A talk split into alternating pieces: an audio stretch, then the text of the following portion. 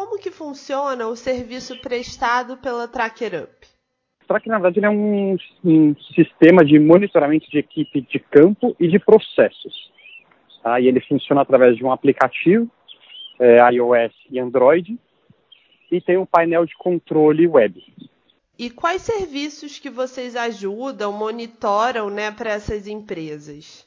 Hoje o Tracker, né, a ideia sempre foi é, resolver os problemas onde empregado e empregador não estão no mesmo ambiente de trabalho, é, seja o problema que for. Então, hoje a gente atende é, empresas que fazem vistorias, por exemplo, uma, uma planta da GM, todos os carros são vistoriados no nosso sistema, as bikes do Itaú, a manutenção é feita pelo nosso sistema, a Whirlpool, que é a Brastemp com os KitchenAid, utiliza o nosso sistema para as equipes de campo deles, é, a Alemães utiliza para equipe de vendas, então ele é bem abrangente nesse, nesse ponto. A gente faz toda a parte de roteirização, checklist, controle de folha ponto e etc.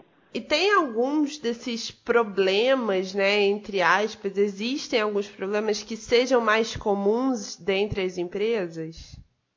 É, no geral, os principais problemas são ter as, a, as, informações em tempo real e digitalizadas, né? Muita empresa ainda utiliza papel. O segundo problema é a roteirização e controle de KM rodado dessas equipes de campo controle de SLA de atendimento dos clientes e a jornada do funcionário, folha ponto mesmo, é, controlar a jornada do funcionário como um todo no dia. E acaba que vocês economizam tudo isso, né?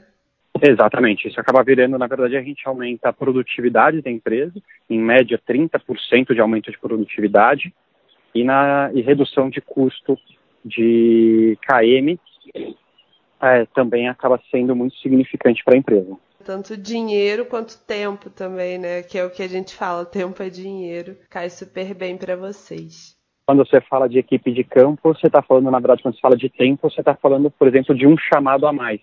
Um chamado a mais por uma pessoa que faz cinco chamados por dia, você está aumentando só nessa pessoa 20% de produtividade. Então, a gente fala do tempo, parece que é pouco, né? Por que, que a gente fala que aumenta em 30%? Porque, na verdade, essa é a média mesmo a gente aumenta de um a dois chamados dia por uma equipe. Então, eu estou falando que eu aumento de 20% a 40% a produtividade de uma pessoa. É, e qualquer empresa pode usufruir ou vocês têm um público-alvo mais específico? Você falou, você citou algumas, né? Mas, no geral, é, qualquer empresa pode fazer, pode trabalhar com, com a Tracker Up? Sim, hoje qualquer empresa, a, gente, a nossa equipe de vendas é muito focada hoje no, no corporate enterprise, né? Mas a gente atende pequenas empresas também. Então, quando a gente fala de uma Whirlpool, que é uma grama enterprise, é, ela tem uma série de assistências técnicas pequenininhas, são empresas pequenas, muitas no simples, muitas MEIs, e elas também são nossas clientes. Então a gente atende pequenas empresas também. E como que surgiu essa ideia? Qual foi a motivação de abrir esse tipo de negócio? É, na verdade, eu sou hoje CEO e fundador do Tracker, né? E o que acontece é que há 15 anos atrás eu tive uma empresa que fazia field service para Dell computadores aqui no Brasil, é, Rio Grande do Sul, Paraná e Grande São Paulo. E a gente chegou a ter mil técnicos de campo na época que o melhor aparelho que a gente tinha, o melhor device era um Nextel. Então essa demanda surgiu na verdade da necessidade que eu tive no passado. É, a gente analisou, olhou e falou, pô, não tem ninguém fazendo isso ainda hoje, vamos fazer. E, então foi basicamente por uma necessidade passada que a gente tentou resolver esse problema. E como você acredita que a tecnologia tem ajudado o empreendedor no monitoramento de equipes e também nessa eficiência do trabalho, né? Que é o que vocês fazem essa melhora, né? É, na hora que a gente fala dos empreendedores, eu acho que assim, a redução de custo administrativo, é, acesso à informação em tempo real, é, tudo isso ajuda muito, muito o empreendedor. Né? Quando falando da empresa que eu atendo, eu estou falando de redução de custo administrativo é, para tratar com papel e tudo mais.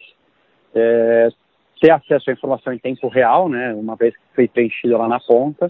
E quando a gente fala de empreendedor mesmo, é, hoje qualquer um pode ter um servidor da Amazon e ter um super servidor por menos de 5 mil reais. Então, é, a tecnologia, na verdade, eu acho que ela dá acesso para as boas ideias. Acho que todo mundo com uma boa ideia consegue executá-la. As startups da área de logística, elas ainda são uma novidade aqui para o Brasil? Você enxerga que tem um crescimento realmente nessa área? Eu acho que com certeza. Eu acho que assim, na verdade, quando a gente fala de Brasil, ainda tem muito, muito na parte de logística para crescer e descobrir, né? Porque eu acho que quando a gente compara o Brasil com qualquer outro país no mundo, a nossa complexidade, o nosso tamanho é muito diferente. E a gente tem uma malha ferroviária e rodoviária muito precária. Então, acho que ainda tem muita coisa para surgir aí, ainda tem muita coisa para criar, muito problema para resolver. Mas você acha também que existe um espaço para esse crescimento aqui no, no país? Existe essa demanda, a, a, as empresas que vão consumir isso? Hoje está todo mundo buscando redução de custo, né, obviamente, e uma melhor entrega para o seu cliente, um melhor atendimento ao cliente. Então, acho que assim, quem conseguir criar coisas ou soluções que melhorem essas experiências, as empresas, sim, elas estão dispostas a consumir Acho que há quatro anos atrás a, o apetite era menor, hoje muito maior. Hoje praticamente quase todas as empresas já conversam com startups e já não contratam startups. Isso não é uma realidade há quatro anos atrás. Não era, né? E é mais complicado empreender nesse ramo da logística? Eu não acredito que é um ramo mais difícil que outro, tá? Eu acho que assim, é, eu acho que é difícil empreender se você não conhece a real dor do seu cliente, do seu consumidor. Então, assim, a gente vê muita empresa criando coisa incrível, mas que ninguém quer comprar. É, então, acho que assim, a gente precisa efetivamente entender por que, que você está criando, se tem alguém que efetivamente quer isso.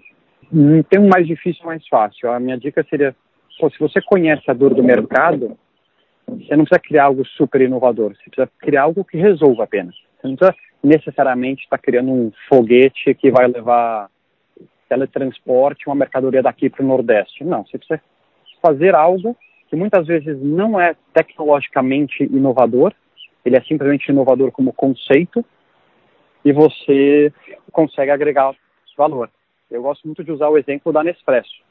Eu brinco que Nespresso é aquele café, a maior commodity do mundo, ou uma das maiores commodities do mundo, e os caras conseguiram criar uma maquininha com uma cápsula que se você olhar para tudo isso daí, na verdade, tecnologicamente não é inovador, mas a ideia foi inovadora e solucionou um problema das pessoas e tinha um mercado gigante para consumir.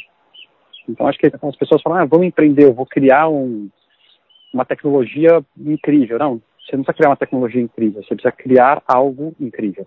E às vezes são coisas tão simples, né, que a gente para para pensar e fala, gente, como eu nunca pensei nessa coisa tão simples e tem aí alguém fazendo um super sucesso com isso, né? No caso de vocês, teve uma uma chavezinha que que tocou assim, que rodou e fez vocês acharem essa demanda para poder abrir a empresa?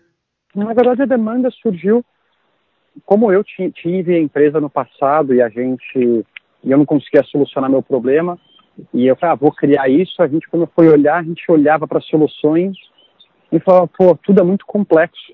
Eu tenho um sistema da Salesforce super complexo, eu tenho o TOA da Oracle super complexo e quando a gente fala de realidade Brasil, é, quando a gente fala de equipes de campo, normalmente a gente está falando de pessoas que ganham um salário mínimo, que estão lá no campo. Infelizmente, muitos é, mais de 80% da população brasileira é um analfabeto funcional. Então, quando você fala sobre analfabeto digital, esse número é maior ainda. Então, a gente criou algo muito simples, mas que resolvia um problema. É, obviamente, quando eu vou falar de tecnologia, eu não estou querendo concorrer em tecnologia com a IBM. Tenho certeza que ela tem mais tecnologia do que eu. Mas a minha simplicidade para resolver o problema, se eu conseguir ganhar clientes dela pela minha simplicidade, porque eu resolvia um problema, não estava criando algo tecnologicamente incrível. E vocês atualmente têm quantas empresas junto de vocês? Mais ou menos 40 clientes. nível Brasil, mas a gente atende também Chile e Argentina. A gente tem usuários Chile e Argentina, porém esses usuários é, são de empresas que nos contrataram aqui no Brasil, são multinacionais que utilizam o sistema fora também.